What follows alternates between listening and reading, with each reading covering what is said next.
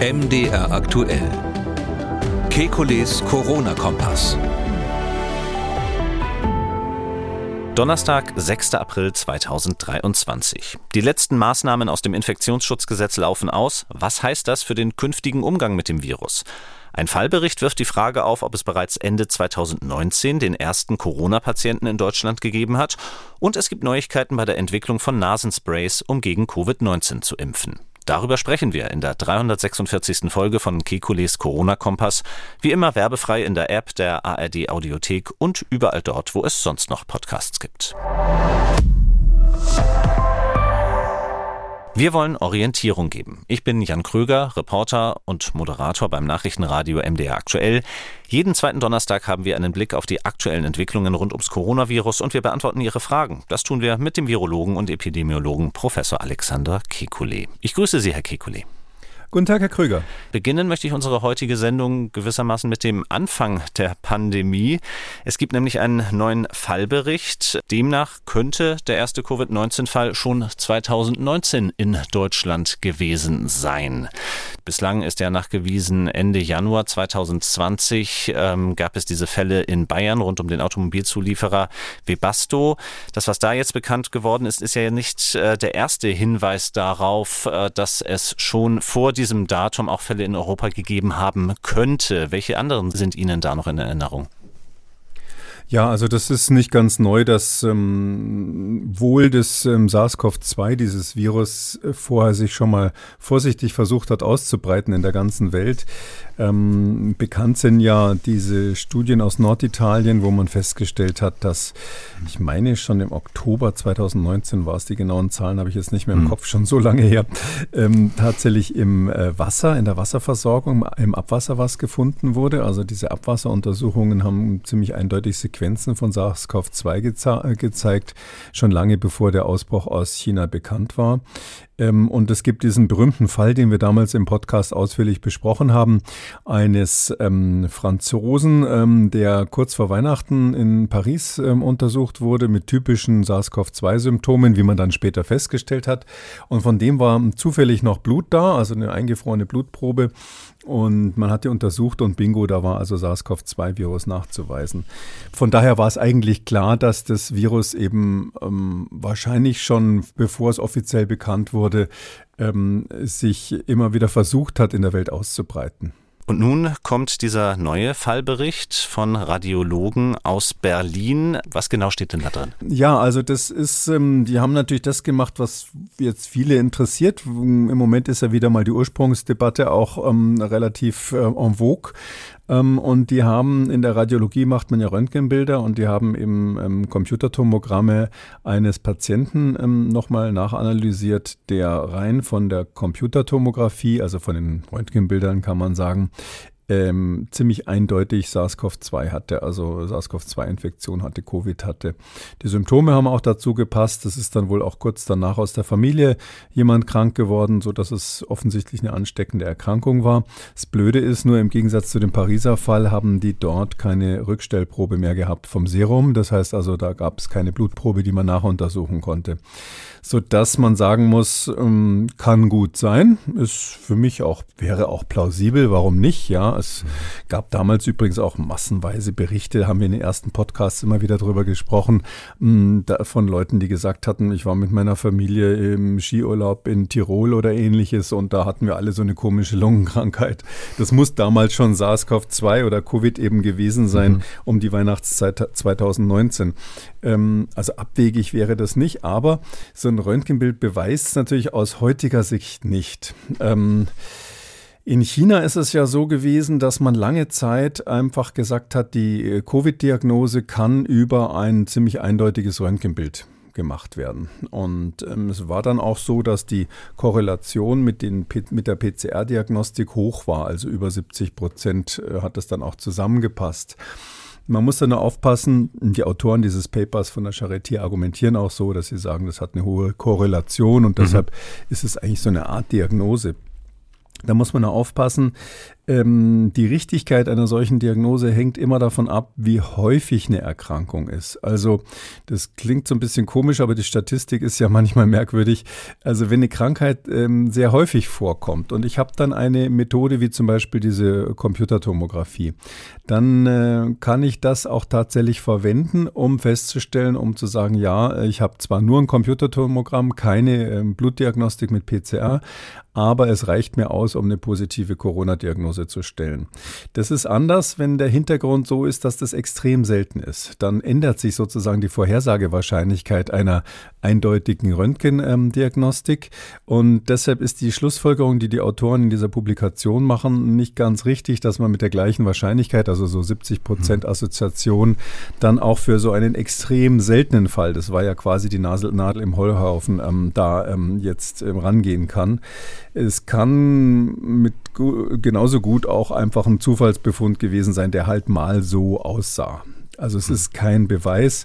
Ich habe auch gehört, es gibt jetzt Streit zwischen der Charité und den Autoren, ob das jetzt ähm, vielleicht möglicherweise zurückgenommen werden soll. Ähm, ich finde, man kann sowas erstmal in den Raum stellen. Das widerspricht ja auch unseren bisherigen Daten nicht. Mhm. Ähm, das Verständnis nochmal, ähm, das kann man an der Stelle vielleicht nochmal erinnern, weil das komischerweise wenig diskutiert wird. Ähm, es ist ja so, dass es diese zwei Typen des ähm, SARS-CoV-2 gab, also zwei Varianten, zwei Kladen, sagen wir da eigentlich dazu. Die hießen A und B, die sind beide in China nachgewiesen worden. Ähm, und ähm, merkwürdigerweise ist diese A-Klade ganz von selber verschwunden, etwas, was man bis heute noch nicht so recht verstanden hat. Und die B-Klade hat sich dann in der Welt ausgebreitet, hat es aber nicht geschafft, eine Pandemie auszulösen, weil die einfach nicht ansteckend genug war. Die ist deshalb auch relativ gut kontrollierbar gewesen. Wenn man sich erinnert, in Wuhan hat man damals einen Lockdown gemacht und dann war das ja wirklich gegessen. China hat ja dann die ganze Pandemie über ähm, eine Zero-Covid-Strategie fahren können, weil es am Anfang diesen ersten Ausbruch unter Kontrolle bekommen hat in einer 11 Millionen Stadt. Ähm, das wäre mit den aktuellen Omikron-Varianten und eben auch mit der vorher, vorherigen pandemischen Variante nicht mehr möglich gewesen. Und da war die Geschichte ja die, dass in Norditalien sich aus dieser B-Variante eine B1-Variante entwickelt hat, die deutlich ansteckender war und bestimmte genetische Eigenschaften hat, ähm, warum sie eben auch besser an den Menschen angepasst ist. Die, die ist ähm, an verschiedenen Stellen auf der Erde aufgetaucht, aber in Norditalien konnte sie sich, weil der Ausbruch bekanntlich äh, viele Wochen lang ähm, nicht erkannt wurde, war ein politischer Fehler des damaligen Gesundheitsministers, hauptsächlich in Italien, äh, Roberto Speranza. Und ähm, deshalb hat sich dort B1 dann unerkannt äh, ausgebreitet. Und das war die Initialzündung für die weltweite Pandemie. Also alle späteren ähm, Isolate, die wir heute haben, einschließlich der ganzen Omikron-Subvarianten, sind alles B1-Abkömmlinge. Ähm, und deshalb kann man sagen, das, was da vorher zirkuliert ist, vielleicht um die Weihnachtszeit dann auch im Berlin, das kann schon sein. Das war eben nicht B1, sondern die vorherige B-Variante und die war nicht so stark ansteckend. Wir kennen Beispiele, wo die ausgestorben ist, zum Beispiel auch aus äh, den USA. Da gab es in Oregon einen kleineren Ausbruch, den man später festgestellt hat, der wie von Geisterhand wieder verschwunden ist, weil das einfach nicht so ansteckend war, das Virus ganz am Anfang. Das heißt, wenn ich Ihnen so zuhöre, das, was da jetzt aus Berlin von den Radiologen vorgelegt wurde, ist jetzt keine Arbeit, wo wir sagen müssen, da müssen große Teile der Pandemie umgeschrieben werden, der Geschichte der Pandemie. Also aus meiner Sicht überhaupt nicht, aber ich kann auch hier an dieser Stelle offen sagen, ähm, es gibt äh, Virologen, es gibt ja auch unter den Fachleuten Schwurbler, ja, und es gibt äh, Virologen, ähm, die also vehement bestreiten, dass äh, B1 ähm, in Norditalien ähm, erstmals aufgetreten ist, beziehungsweise sich dort massiv durchgesetzt und von dort in der Welt die Infektion hm, ausgelöst hat. Inzwischen immer weniger, aber am Anfang, als ich das zum ersten Mal propagiert habe, unter anderem in diesem Podcast, ähm, da war das so, dass der damalige Altpräsident der Gesellschaft für Virologie, Herr Fleckenstein, der inzwischen verstorben ist, der hat mir dann eine wütende E-Mail geschrieben, ähm, ich soll das doch bitte zurücknehmen, das sei doch vollkommen falsch. Ähm, in, inzwischen steht es äh, quasi aber schon in den Lehrbüchern, ähm, so dass man sagen muss, nein, das ist ein Fakt, was weltweit akzeptiert wird, was aber bei dieser ganzen Ursprungsdiskussion so ein bisschen unter den Teppich gekehrt wird, weil das natürlich auch ein bisschen unangenehm ist, dann festzustellen, dass wir Europäer ähm, die Chance gehabt hätten, diese Pandemie zumindest auszubremsen. Und zwar so auszubremsen, dass es einen Unterschied gemacht hätte, wie viele Monate wir sozusagen Zeit haben, bis der Impfstoff da ist. Das ist ja quasi die kritische Phase gewesen. Und wenn Sie da ein, zwei Monate gewinnen auf dieser Strecke, ähm, dann wäre das natürlich viel wert gewesen, hätte viele Menschen gerettet. Und ähm, da haben die Europäer ganz klar versagt, insbesondere natürlich Italien. Damit waren wir da am Anfang noch einmal dieser Pandemie vor inzwischen mehr als drei Jahren. Nun sind wir an dem Zeitpunkt, wo auch der Bundesgesundheitsminister das Wort Ende der Pandemie wieder in den Mund genommen hat. Rein politisch ist es deswegen der Fall, weil die letzten Maßnahmen zu Covid-19 aus dem Infektionsschutzgesetz auslaufen am 7. April. Viele Maßnahmen sind ja ohnehin nicht mehr übrig geblieben. Es waren ja nur noch einige Maskenpflichten in Gesundheitseinrichtungen und in Alten- und Pflegeheimen. Ist ist es jetzt richtig, dass diese Maßnahmen eben aus dem Gesetz verschwinden? Ja, ich glaube schon, das hat keinen Sinn, jetzt da auf Vorrat für die nächste Pandemie oder für die möglicherweise nochmal kommende ähm, ansteckendere ähm, Omikron-Variante oder SARS-CoV-2-Variante was, was vorzuhalten. Ich halte es dann für sinnvoller, wenn der Gesetzgeber nochmal zusammentritt und sich dann, falls eine weitere Reaktion notwendig ist, nochmal ein neues Gesetz überlegt. Das hätte dann auch eine stärkere Unterstützung, glaube ich, in der Bevölkerung. Hm, man muss sich ja klar machen, dass das alles mit heißer Nadel gestrickt wurde. Das Infektionsschutzgesetz wurde ja äh, mehrfach geändert. Ähm, und ähm, diese Notverordnungen, wie man das schon fast nennen darf, wahrscheinlich haben die weniger Akzeptanz, als wenn man sich da jetzt nochmal gründlich dran setzt. Mit diesem Auslaufen der Maßnahmen aus dem Infektionsschutzgesetz verbunden sind allerdings auch noch weitere Schritte in der Pandemiepolitik. Fangen wir jetzt erst einmal mit einem vielleicht etwas kleineren an, nämlich der Corona-Expertenrat, der von der neuen Bundesregierung Ende 2021 ins Leben gerufen wurde. Der hatte in dieser Woche seine letzte Sitzung, stellt jetzt also auch seine Arbeit ein. Ähm, wir versuchen jetzt mal in den nächsten Minuten ein bisschen die Arbeit dieses Expertenrates zusammenzufassen. Erst einmal ist das ja eine Art und Weise, äh, Experten anzurufen, die Sie auch im Podcast schon davor immer gefordert haben. Ist so, wie es nun gekommen ist, die, das die richtige Art und Weise gewesen für Sie?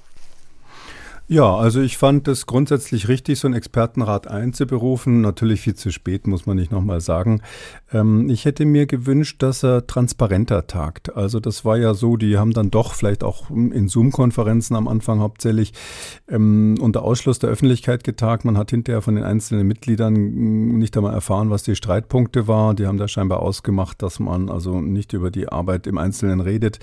Mm, ich würde mir wünschen, dass das wirklich ähm, live im Internet übertragen wird, ähm, damit ähm, wirklich alle mitreden können bei solchen Sachen, die die gesamte Bevölkerung betreffen, weil ich in welcher Form auch immer, ob das jetzt einzelne Virologen sind, die quasi bestimmen, was passiert, wie es ja ganz am Anfang der Pandemie leider war, oder ob so ein Expertenrat ist, ähm, so etwas, was Richtung Technokratie ge geht, äh, für sehr gefährlich halte. Also wir, äh, wenn wir, die Wissenschaft muss natürlich auch in Zukunft die Politik ähm, beraten. Das wird immer wichtiger sein, dass man eine wissenschaftlich beratende Politik hat, um Krisen zu bewältigen. Die Liste, die man sich da vorstellen kann, ist ja lang. Ähm, nur gerade deshalb muss man eben, wenn jetzt die Wissenschaft de facto eigentlich dann so ein bisschen zur fünften Gewalt im Staat wird, ähm, muss man eben aufpassen, dass die auch kontrolliert ist. Und ähm, dafür gibt es keine vorhandenen Instrumente, das ist klar, die ist ja sozusagen in der klassischen Gewaltenteilung genauso wenig vorgesehen wie die, äh, wie die Presse als vierte Gewalt.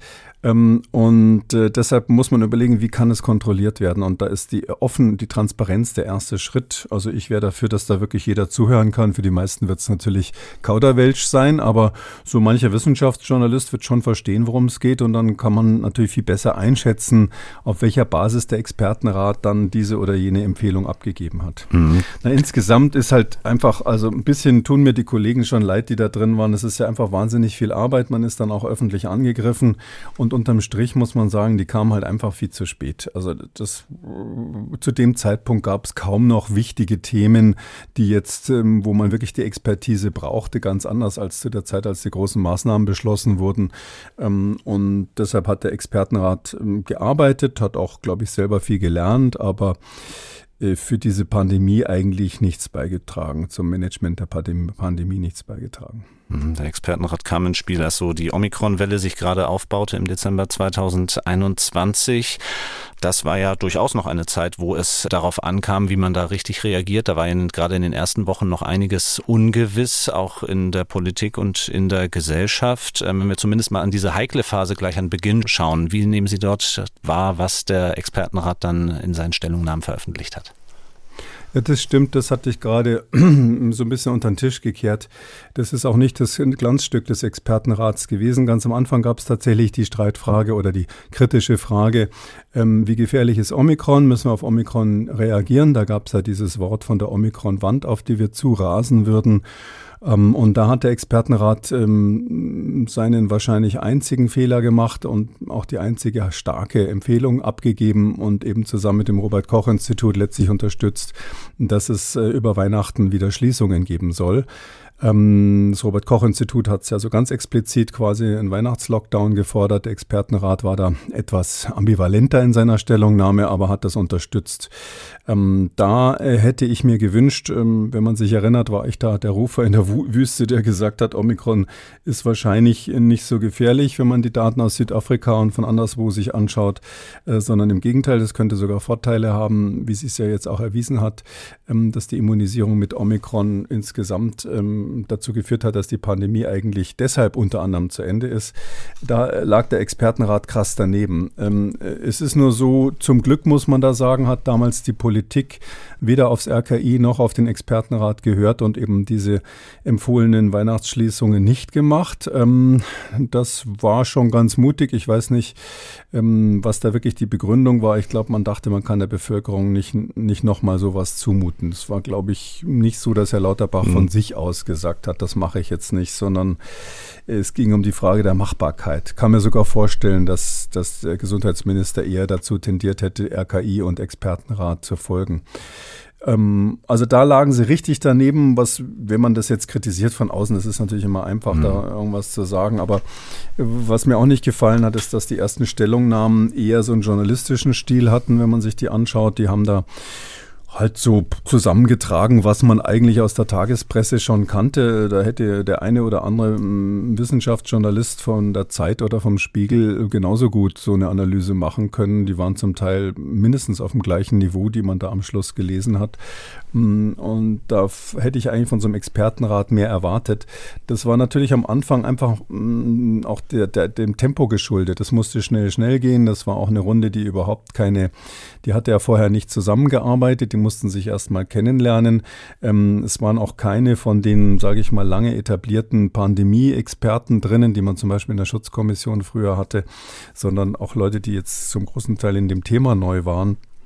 Äh, so dass ich mir vorstellen kann, dass das sich erstmal warm laufen muss. Und um was Positives zu sagen, ähm, dann im Sommer ähm, war es ja dann, ähm, 2022 war es ja dann tatsächlich so, dass, dass zum ersten Mal so diese strukturierten Analysen kamen, die eigentlich viele gefordert haben. Ähm, äh, zum Beispiel auch der Klaus Stör, früherer Influenza-Chef quasi äh, für die Gegenmaßnahmen bei der WHO, der hat immer gesagt, man braucht eine, eine ähm, transparente Risikobewertung mit Szenarien. Und das haben die da dann zum ersten Mal gemacht. Da haben sie gesagt, für den Winter drei Szenarien, ABC, ähm, leichtes Szenario, mittleres und schweres Szenario und quasi so gearbeitet, wie das eigentlich weltweit seit Jahrzehnten Politikberater machen, auch Industrieberater machen, dass mhm. sie mit solchen Szenarien ähm, vorgehen. Das fand ich sehr gut. Also das war wirklich dann eine Stellungnahme, die äh, hatte so das Niveau, wie man das erwarten würde.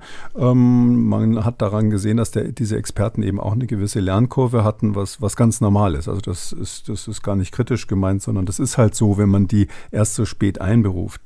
Wie gesagt, ich glaube, das ist ein gutes Instrument, was die entwickelt haben. Die, das, das, Team hat sich auch sicher gut weiterentwickelt. Das hat man an den Stellungnahmen gemerkt. Ähm, und ich glaube, wenn jetzt wieder mal eine neue Variante käme und man braucht einen fachlichen Rat, dann sind es die richtigen Leute, die man nochmal zusammentrommeln muss und die, die dann auch ähm, dazu Stellung nehmen werden. Also das ist der eine Nebeneffekt äh, der Tatsache, dass im Infektionsschutzgesetz nun keine spezifischen Maßnahmen mehr stehen gegen Covid-19. Der andere, der hat vielleicht eine etwas größere Tragweite, denn neben diesen Maßnahmen aus dem Infektionsschutzgesetz endet auch die bundesweite Corona-Impfverordnung. Und was bedeutet das? Das bedeutet, dass derzeit die Krankenkassen mit Ärzten und Apotheken darüber streiten, wie Impfungen künftig vergütet werden und mit Ausnahme von Schleswig-Holstein gibt es da noch keine Einigung. In Schleswig-Holstein wird eine Impfung künftig mit 15 Euro vergütet. Bislang waren es 28 Euro bei einer Impfung. Ein solcher Streit äh, in früheren Jahren oder vor einem halben Jahr vielleicht auch noch, hätten wir so etwas wahrscheinlich grob fahrlässig genannt. Wie blicken Sie jetzt darauf? Naja, also das war natürlich so, dass man die Ärzte mit Geld überschüttet hat. Ähm, ich kenne da persönlich einige, die sich da eine goldene Nase verdient haben mit diesen Impfungen. Das war überbezahlt, das ist völlig klar. Das sollte auch ganz offen, das ist ja auch ganz offen gesagt worden. Jens Spahn, der Gesundheitsminister, hat das natürlich auch gemacht damals, um äh, mehr Leute ähm, zur Impfung zu bringen und die Ärzte sollten damit motiviert werden und als Hauptmotivatoren natürlich selber keine Bremse sein. Darum, darum hat man da sehr viel Geld reingegeben. Nur mal so zum Vergleich, Sie haben gerade was von 15 Euro gesagt. Also die normale Impfung, wenn Sie das für den gesetzlich Versicherten machen, das kostet so zwischen 7,60 Euro und 9,20 Euro. Das ist so die Spanne. Also mal so grob gesagt 8 Euro, irgendwie 8, 9 Euro gibt es dafür für eine Impfung. Ähm, wenn Sie jetzt, was weiß ich, ein Kind gegen irgendwie Regelimpfung machen oder für Kinder oder wenn Sie äh, Influenza-Impfung machen oder so. Also da bin ich sehr gespannt, was da für Diskussionen hinter den Kulissen geführt werden, wie die das begründen wollen, dass sie da mehr Geld für haben wollen. Ja, weil das, eigentlich gibt es keinen Grund, warum das jetzt anders als alle anderen Impfungen, das heißt also im Klartext ähm, 8, 9 Euro ungefähr ähm, äh, vergütet werden sollte. Entscheidend ist die Frage natürlich für solche, die sich jetzt impfen lassen wollen. Kurzfristig hat es nämlich erstmal die Folge, dass auch gesetzlich Versicherte dann erst einmal in Vorleistung gehen müssten. Ähm, für wen wäre das denn jetzt tatsächlich noch immer der falsche Anreiz? Aber für wen kommt es jetzt weiterhin auf die Impfung an? Das kommt für viele auf die Impfung an. Ja, das ist so, wie Sie sagen. Also wenn da die Impfung ja sozusagen empfohlen ist, das ist eine öffentlich empfohlene Impfung. Ähm, ich meine sogar, die STIKO-Empfehlung ist immer noch, dass ab fünf Jahre oder so die Impfung generell empfohlen ist, ähm, zumindest die Grundimmunisierung. Ähm, daher ist es so, dass die Krankenkassen das so oder so bezahlen müssen und ähm, das hätte dann zur Folge, dass die Ärzte quasi das als ähm, extra Barleistung sozusagen machen können. Dann rechnen sie es ab wie einem, bei einem Privatpatient. Das kommt ähm, natürlich dem Patienten und vor allem dann bei der Erstattung die Kassen teurer als diese, als diese 28 ähm, Euro, um die es da gerade geht. Das heißt, der Patient wird keinen Nachteil davon haben. Ähm, es ist so, dass man aus meiner Sicht sagen kann, das ist im Moment ja die Diskussion immer noch weltweit, wie gehen wir jetzt einfach weiter vor mit dieser, mhm. mit dieser Impfung.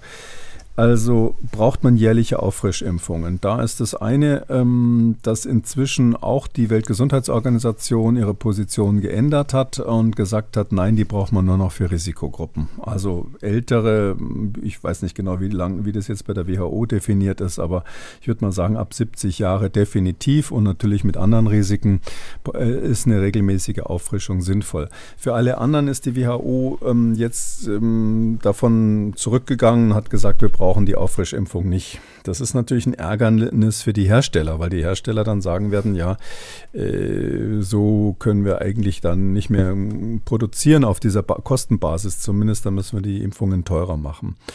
Ähm, wissenschaftlich ist die Frage, wenn man sagt, ähm, sozusagen ein normal gesunder 50-Jähriger braucht keine Auffrischimpfung und Jüngere dann sowieso nicht. Was heißt es dann eigentlich für die Grundimmunisierung? Braucht man dann die Grundimmunisierung?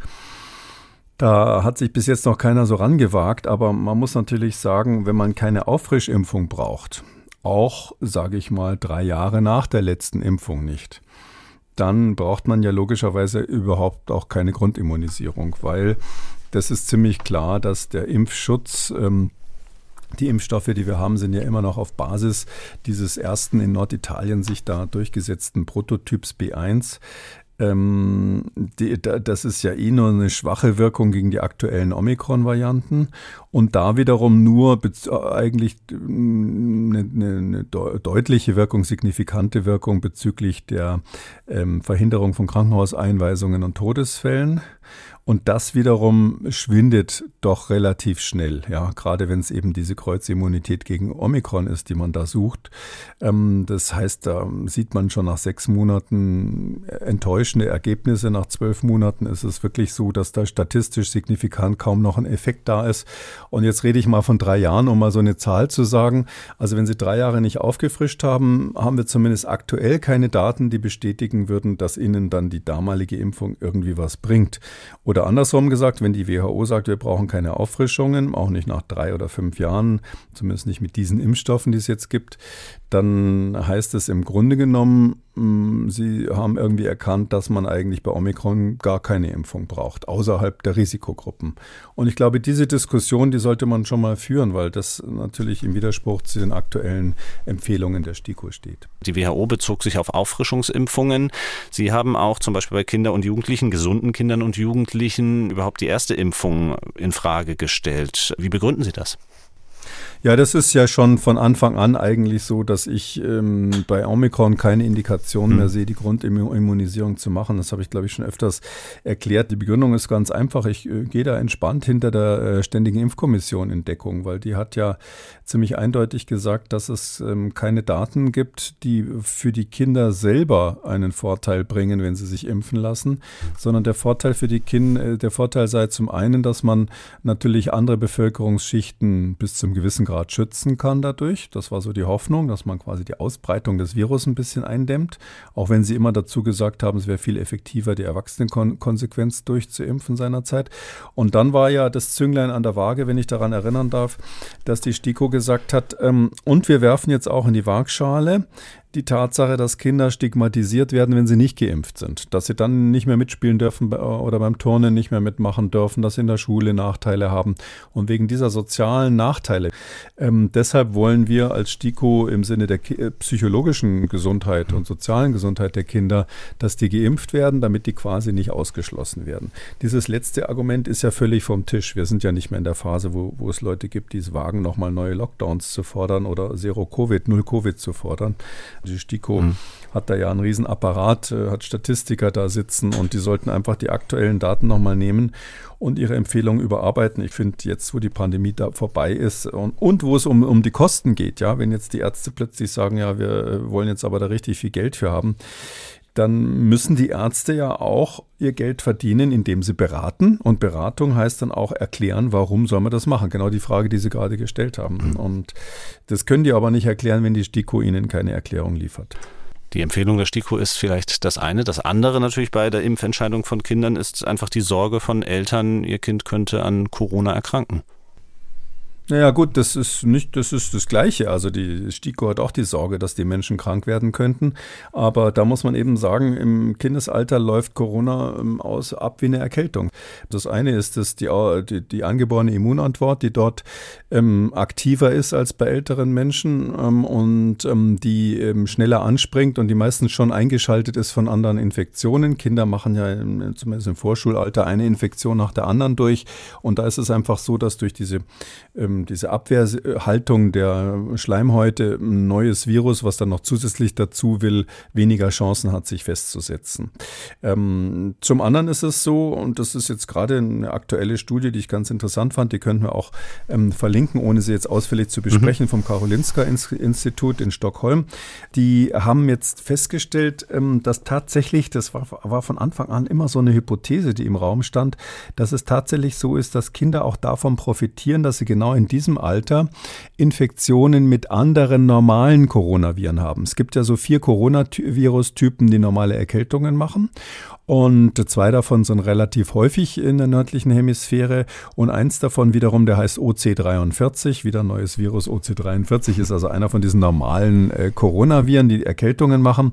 Da ähm, ist es bekannt, dass ähm, interessanterweise so im Alter von zwei Jahren ungefähr schon, zwei, drei Jahren, haben fast alle Kinder das schon mal durchgemacht. Also eben, das macht man, diese OC43-Infektion wird äh, in den ähm, großen, also so in Schweden, Deutschland, Europa und so von ganz kleinen Kindern am Anfang durchgemacht. Das ist einer der vielen Gründe, warum kleine Kinder dann mit ein, ein, zwei Jahren plötzlich eine Rotznase haben.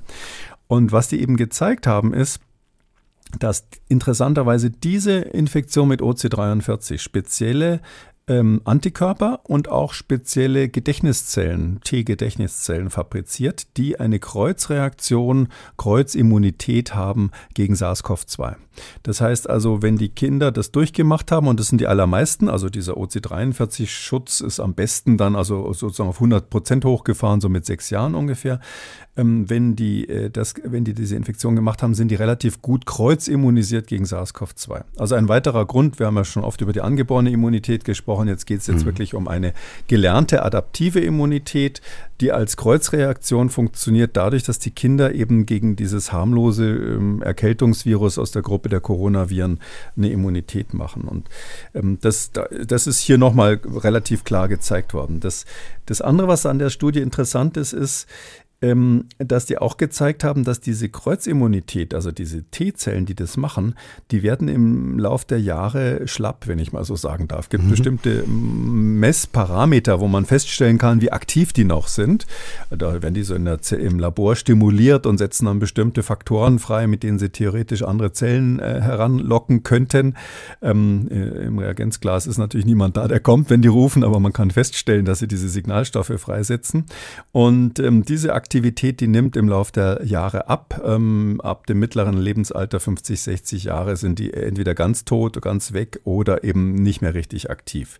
Und daraus schließen die Autoren, das könnte ein Grund sein, ist natürlich erstmal eine Hypothese, mhm. ähm, dass man diese äh, komische Altersverteilung immer gesehen hat bei SARS-CoV-2-Infektionen, dass die Kinder eben nichts haben, auch übrigens, um das nochmal zu sagen, deutlich weniger ansteckend sind als Erwachsene. Ähm, und es ist so, dass die dann, und, und die kriegen keine schweren Erkrankungen. Und im, im, höheren Alter ist es dann aber immer häufiger. Und da sagen die Autoren, es könnte daran liegen, dass es tatsächlich diese, diese äh, Kreuzimmunität durch eine OC43-Infektion ist.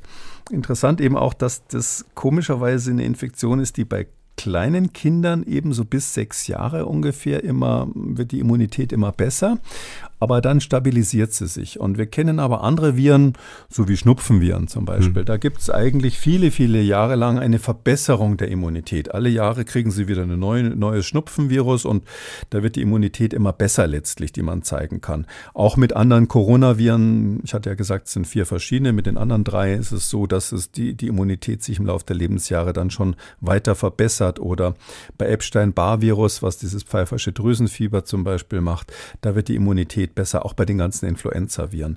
Nur bei diesem einen ähm, OC43, da ist sozusagen das Kapitel abgeschlossen im Vorschulalter. Und daraus schließen die, dass es so eine Art immunologisches Fenster gibt, wo man eben diese eine Fähigkeit lernen muss und danach ist Schluss.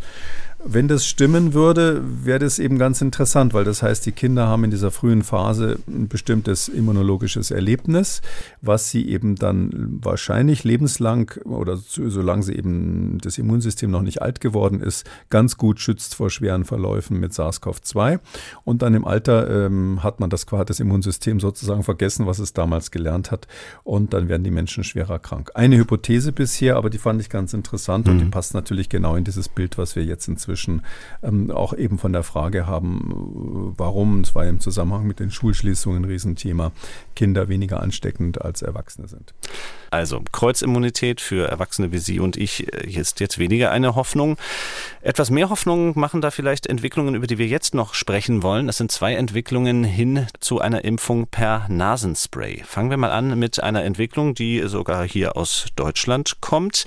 Man kann sich dieser Studie, die dort vorgelegt wurde, über viele Arten nähern. Ähm, ich fange mal an mit einem Schlagwort, das ja in Sachen Impfstoffen immer erhofft wurde, das mit diesem Impfstoff erreicht werden soll, nämlich sterile Immunität. Schauen wir mal drauf, wie soll dieser Nasenspray-Impfstoff wirken? Ja, also um das vorwegzunehmen, die sterile Immunität macht es leider nicht. Das ist das Einzige, was es leider blöderweise nicht macht. Aber das ist der Wunsch, das ist genauso wie Sie sagen. Man, die Idee ist ja, es ist ja relativ klar, dass wir eigentlich da, sage ich mal, ziemlich rumstümpern, immunologisch gesehen. In 20, 30 Jahren wird man sagen, oh Gott, was haben die damals gemacht? Da gibt man irgendwelche Spritzen in den Oberarm und hofft, äh, damit eine Immunität auf der Schleimhaut zu generieren. Äh, und es ist tatsächlich so, dass man ja die Immunität erst in der zweiten Instanz sozusagen, der zweiten Verteidigungslinie erst hat, nämlich wenn das Virus mal schwerere Erkrankungen macht, dann geht es ins Blut, greift innere Organe an und das wird durch die Antikörper im Blut verhindert. Aber der erste Schritt, die eigentliche Infektion in den Atemwegen, die wird eben kaum geblockt, sodass es eben immer eine Infektion gibt, aber die Krankenhausfälle weniger werden und die Todesfälle weniger werden. Was ja alles super ist. Also ich will die Impfstoffe nicht schlecht reden, die haben uns gerettet. Aber ich hatte es vorhin schon gesagt, man würde sich natürlich eine nächste Generation wünschen aus verschiedenen Gründen. Und da ist das, wo jetzt alle dran glauben, dass man sowas wie ein Spray hat, um eine Schleimhautimmunität in den Atemwegen herzustellen. Gibt es schon viele Ansätze dazu, muss man ganz klar sagen. Ja. Ähm, ähm, aber hier das Besondere bei dieser Arbeit, die ist gemacht worden von dem Tiervirologischen Institut, also nicht die Virologie der Charité in Berlin-Mitte, sondern unten in Dahlem sitzen die Tiermediziner und die haben auch ein virologisches Institut und die haben jetzt fast unabhängig von den humanen Virologen, haben die ähm, diese Studie gemacht, die ich wirklich ganz toll finde, zusammen mit dem ähm, Delbrück-Zentrum in Berlin-Nord. Ähm, und es ist so, ähm, dass die was gewagt haben, was eigentlich alt, aber trotzdem jetzt hier neu ist. Und zwar haben die einen Lebendimpfstoff genommen. Also die haben einen Coronavirus-Lebendimpfstoff hergestellt. Bis jetzt hat man, es gibt ja verschiedene Impfstoffe, haben wir schon oft drüber gesprochen, das ähm, kann man mal so kurz sagen. Äh, man kann entweder wirklich ein lebendes Virus nehmen, das hat dann alle möglichen Nachteile. Das Virus ist eben vermehrungsfähig. Oder am anderen Ende wäre nur ein ganz kleines Peptid, also ein Teil eines Proteins. Diese kleinen Dinger, die haben den Nachteil, dass sie erstens nicht gegen verschiedene Viren wirken in der Regel also keine Kreuzimmunität, äh, keine gute Kreuzimmunität machen. Und zweitens, das Immunsystem springt da nicht so richtig drauf an. Ja, wenn man dem nur so ein kleines Teil zum Beispiel vom S-Protein, vom Spike-Protein mhm. des SARS-CoV-2 hinschmeißt. Bei größeren Proteinen ist es auch noch so, dass die äh, natürlich sehr sichere Impfstoffe sind, das ist klar, aber nicht besonders wirksam. Da macht man dann häufig ähm, sogenannte Adjuvantien dazu, also Wirkverstärker, um ähm, dem Immunsystem das überhaupt schmackhaft zu machen, dass es, dass es jetzt gegen diese Proteine vernünftig Antikörper und so weiter fabrizieren soll. Die nächste Stufe sind dann wie ganze Viren, aber die inaktiviert sind. Das ist der klassische Totimpfstoff, wo man quasi ein Virus ähm, abgetötet hat. Es ist nicht mehr vermehrungsfähig ähm, und aber das ganze Virus da. Das ist fürs Immunsystem schon ein bisschen appetitlicher, dann dagegen Antikörper und, und spezifische Zellen zu entwickeln. Noch eine Stufe drüber muss man jetzt einfügen, sind diese neuen Impfstoffe, diese mRNA-Impfstoffe zum Beispiel. Äh, die haben so eine Twitter-Funktion. Die vermehren sich ja so ein bisschen. Also diese RNA wird dann abgeschrieben in der Zelle. Das ist schon ähnlicher wie eine echte Infektion und dadurch sind sie stärker immunogen. Ähm, und dann eben das, das Perfekte, wenn man so sagen will, die perfekte Impfung äh, ist dann ein Lebendimpfstoff. Nur der Lebendimpfstoff, da muss man halt das Virus irgendwie abschwächen, attenuieren, wie wir mhm. sagen, also abschwächen. Und das kennt man zum Beispiel vom Masern, Mumps, Röteln. Das ist im Kindesalter, das ist ein Lebens Lebendimpfstoff. Oder auch früher die alten Polio-Impfungen, Kinderlähmungen, das waren Lebendimpfstoffe. Ähm, die, die stimulieren sehr stark, ähm, haben aber den Nachteil, dass man natürlich sicherstellen muss, dass das Virus nicht mutiert und ähm, bei den Impflingen, also bei den Leuten, die geimpft wurden, dann plötzlich wieder aktiv wird, durch eine Mutation quasi wieder wild wird. Und da haben die äh, Berliner da ähm, ein tolles Verfahren genommen, so ein neues Verfahren, was es jetzt seit einiger Zeit gibt, diese Attenuierung, diese Abschwächung des Lebendimpfstoffs zu machen, also des lebenden SARS-CoV-2-Virus zu machen. Früher hat man das ja so abgeschwächt, dass man zum Beispiel ganz kurz behandelt hat mit irgendwelchen Desinfektionsmitteln. Oder Louis Pasteur, der das eigentlich so in der modernen Zeit erfunden hat, der hat ähm, bei, bei Tollwut hat er das gemacht. Das war diese berühmte Tollwut-Impfung von dem Josef Meister, der erste Fall, der damals geimpft geimpft wurde, da hat er für diese Impfung ähm, äh, Rückenmark von infizierten Kaninchen genommen und ähm, hat ähm, das getrocknet verschiedene, mehrere Tage lang. Und je nachdem, wie lang man das getrocknet hat, desto kaputter waren die Viren. Und wenn man es eben zwei Wochen lang getrocknet hat, konnte man das als Impfstoff verwenden. Und diese moderne Methode dazu, die heißt jetzt nicht mehr trocknen oder ähnliches, sondern die heißt Codon-Paar-Deoptimierung. Also äh, nicht so ein leichtes Wort wie Trocknung. Mhm. Codon-Paar-Deoptimierung. Und zwar ist es so, ähm, wenn äh, DNA so Doppelstränge macht oder wenn RNA mit sich selbst quasi sich faltet, das sind so Moleküle, die können sich dann, die, äh, die, die nehmen dann auch eine gewisse Struktur ein. Also diese RNA, wenn man sich das so vorstellt von so einem Virus oder auch eine Messenger-RNA, die gebraucht wird, um, um Protein herzustellen, die ist nicht nur genetische Information, sondern die ist auch ein Molekül und ähm, es ist so, dass die Faltung dieses Moleküls optimal sein muss, damit das Virus überleben kann. Man kann aber, ähm, ähm, der genetische Code funktioniert so, dass immer drei Bausteine dieser RNA umgeschrieben werden in eine Aminosäure des Proteins hinterher. Also immer drei werden, drei, drei Bausteine sind sozusagen die Gebrauchsanweisung für einen Baustein des Proteins. Und da gibt es ähm, verschiedene Varianten. Also Sie können mit äh, verschiedenen Buchstabenkombinationen die gleiche Aminosäure herstellen. Und, das, und sowas nennt man ein Codon quasi, wenn, wenn so drei, drei solche äh, drei Buchstaben der RNA, die dann in eine Aminosäure umgeschrieben werden, wird es ein Codon. Und es gibt also verschiedene Codons, die sozusagen geeignet sind, um eine bestimmte Aminosäure in ein Protein einzubauen. Und ähm, das Virus hat sich im Laufe seiner Evolution die Variante rausgesucht, die dann eben noch den gewünschten Nebeneffekt hat, dass die RNA besonders stabil ist, dass die also lange hält, dass die gut funktioniert, dass die toll in Proteine umgeschrieben wird und so weiter. Und an der Stelle kann man heutzutage mit ähm, Computertechnik das Virus sozusagen neu zusammenbauen ähm, indem man ihm genau die falschen Codons gibt. Solche, die es eigentlich, die zwar zum gleichen Protein führen, aber die eben nicht zur Stabilität der RNA geeignet sind. Und das ist dann die Codon-Paar-Deoptimierung, ähm, mhm. sodass äh, man so sagen darf, die Information ist richtig, aber wenn man so will, wie so eine alte Floppy-Disk, die man früher hatte, um Daten im Computer zu speichern, speichern über die Floppy-Disk ist der LKW zweimal drüber gefahren, ist noch die richtige Information drauf, aber das Ding taugt nicht mehr so viel.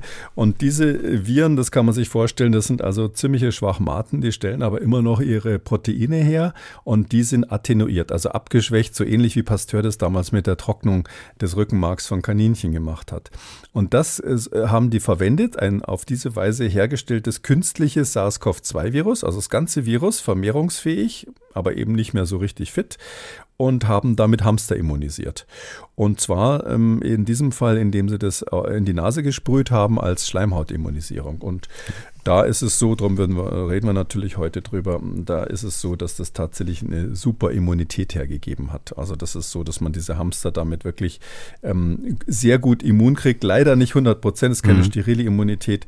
Also es gibt weiterhin, ähm, wenn man die dann hinterher challenged, wie das heißt, also künstlich infiziert, dann gibt es eine kurze Phase, wo das Virus sich bei denen auf der Schleimhaut vermehrt.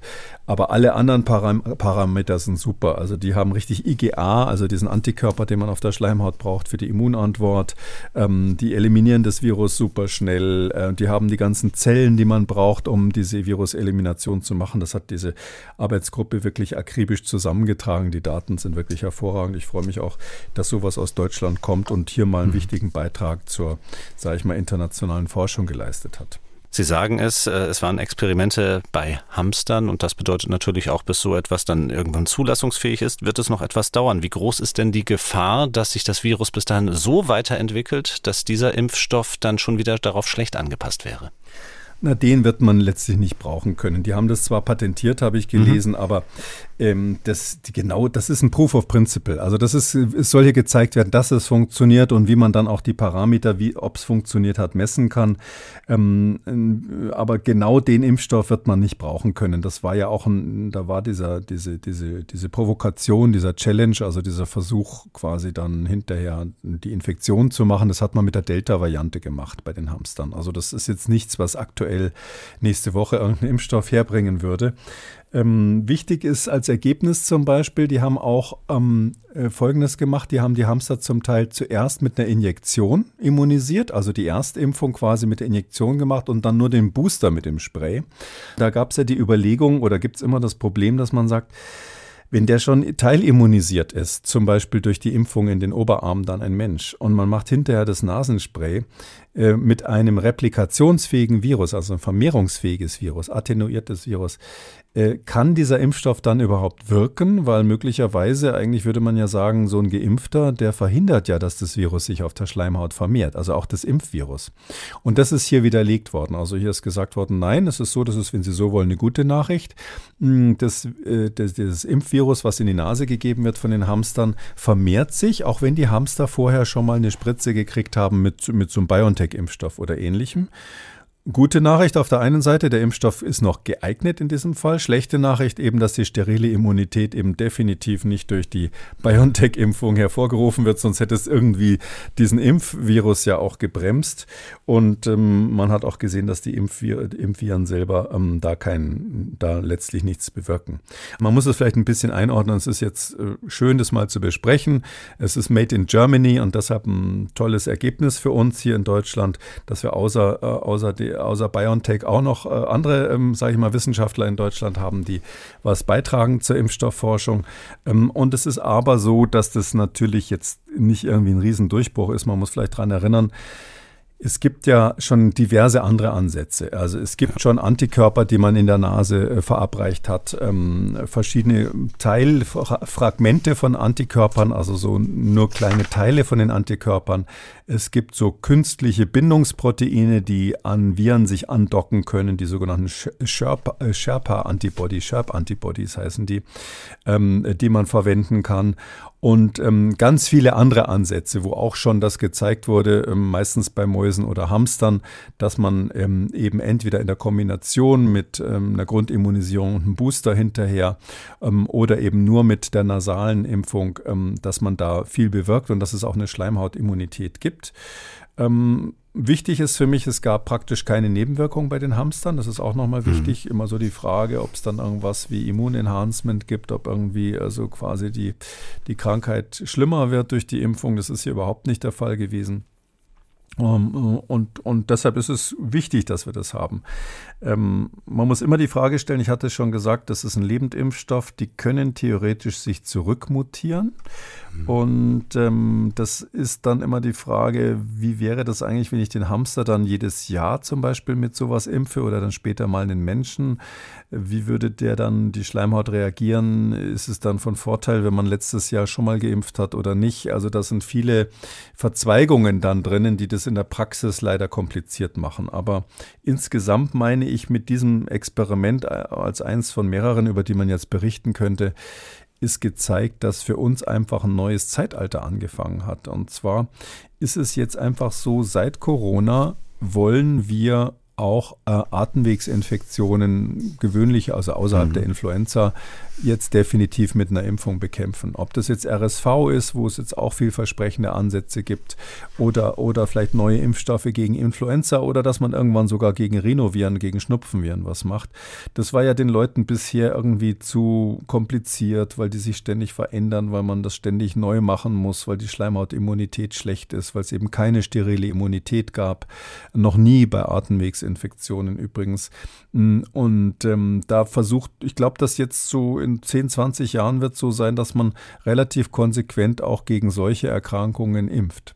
Also ein ganz spannender Aspekt, den Sie dort ansprechen, rund um diese Nasenspray-Impfungen. Und ähm, da kommt dann auch der zweite Nasenspray-Impfstoff ins Spiel, den wir noch heute kurz besprechen möchten. Auf diesen Impfstoff hat uns auch ein Hörer aufmerksam gemacht. Dieter Ansen aus Helsinki hat uns geschrieben, und das deutet schon darauf hin, woher diese Entwicklung kommt, aus Finnland nämlich. Es geht um einen Impfstoff, der ein Molekül verwendet namens TriSB92, vielleicht auch TriSB92 ausgesprochen, je nachdem, oder möglicherweise auch noch auf Finnisch. Die Frage von Dieter Ansen ist natürlich, was sagen Sie dazu? Ja, das ist, hatte ich gerade schon angedeutet, das ist dieser, dieser Sherp-Antibody. Mhm. Das ist äh, was ganz Witziges, kann man vielleicht noch mal ein Wort dazu sagen. Und zwar, so normale Antikörper können Sie äh, als Nasenspray schlecht verwenden. Also es gibt ja mal so grundsätzlich den Ansatz, richtig zu impfen über die Nase. Das war das, was wir gerade äh, besprochen haben, zum Beispiel am besten durch ein ähm, replikationsfähiges Virus, also vermehrungsfähiges Virus, was natürlich dann abgeschwächt sein muss, attenuiert sein muss. Oder man gibt einfach antivirale Antikörper da rein. Die wirken ja dann sofort. Das ist sozusagen eine passive Immunisierung dann dort. Und da gibt es eben, da ist es nicht so einfach, den Antikörper selber zu nehmen. Solche Antikörper, die verklumpen da, die regen das Immunsystem unter Umständen an. Die sind auch schwer herzustellen, das ist aufwendig und teuer. Und deshalb gibt es verschiedene Alternativen zu Antikörpern. Ähm, die zwei klassischen Alternativen, die es so gibt, ähm, da ist die eine heißt äh, Nanobodies. Ähm, das ist so, dass man von dem Antikörper nur das Stück nimmt, was unmittelbar an das Antigen bindet. Also so ein Antikörper sieht so ähnlich aus wie so ein Y, wo ähm, quasi ähm, jede Seite von dem Y die Fähigkeit hat, also diese kurzen Enden des Y haben die Fähigkeit, das Antigen zu binden. Und man schneidet quasi da von dem Y nur die äußerste Ecke ab quasi oder benutzt nur die äußerste Ecke, die unmittelbar bindet, weil das ausreicht, um ähm, auf der Schleimhaut zu verhindern, dass ein Virus sich ausbreiten kann. Das hat dann quasi so eine Art ähm, Gewicht am Bein und kommt nicht mehr richtig vorwärts, auch wenn es nicht vollständig neutralisiert wird durch so einen kleinen Antikörper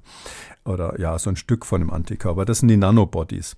Ähm, und ähm, die sind deshalb interessant, weil diese Nan Nanobodies, die, ähm, diese, diese, diese, diese kleinen Anti Antikörper, die sind Weiterentwicklungen von, von so einem Urimmunsystem, was es ursprünglich mal bei Haien und ähnlichem gab. Also Haie haben das immer noch und Knorpelfische haben das immer noch.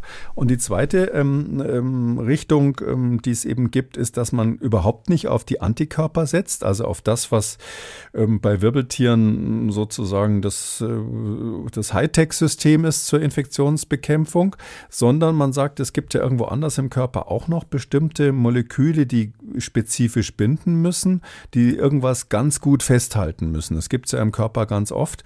Und ein, ein Klassiker, den es da gibt, den Biochemiker kennen, ist die sogenannte SH3-Domäne, was auch immer das ist.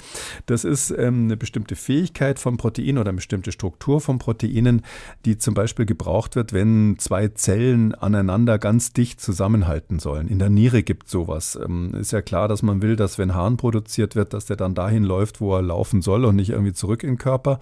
Drum sind diese, diese Zellen, die da das, das Harnsystem quasi die Nieren austapezieren, die sind besonders dicht quasi. Und ähm, diese Dichten, ähm, diese, diese Dichtheit wird hergestellt durch ähm, bestimmte Moleküle, die zwischen den Zellen den Kontakt herstellen. Und die kann man, äh, diese Domäne, die das macht, also der Teil des Moleküls, der mhm. das macht, das ist eben die SH3-Domäne und die kann man beeinflussen, die kann man künstlich so verändern, dass sie alles Mögliche bindet.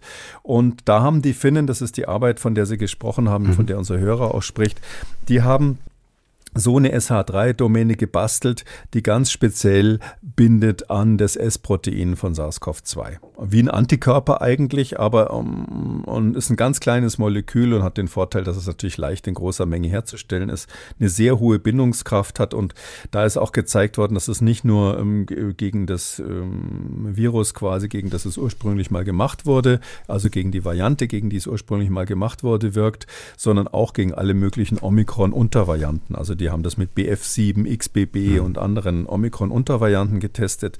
Und da ist diese etwas geringere Spezifität, wenn man so will, die diese SH3-Domäne hat, im Gegensatz zu einem richtigen Antikörper, eigentlich von Vorteil, weil es eben alle möglichen äh, Varianten des Virus rausfangen kann. Und damit haben die eben auch gezeigt, dass man, wenn man das sprüht, beim Tier natürlich nur, dass man beim Tier ähm, in der Lage ist, ähm, die, die Infektion zu verhindern. Und so wie ich es gelesen habe, verweisen Sie ja eben auch darauf, dass es ähm, ein Ansatz wäre, den man auch für andere Atemwegserkrankungen kopieren könnte.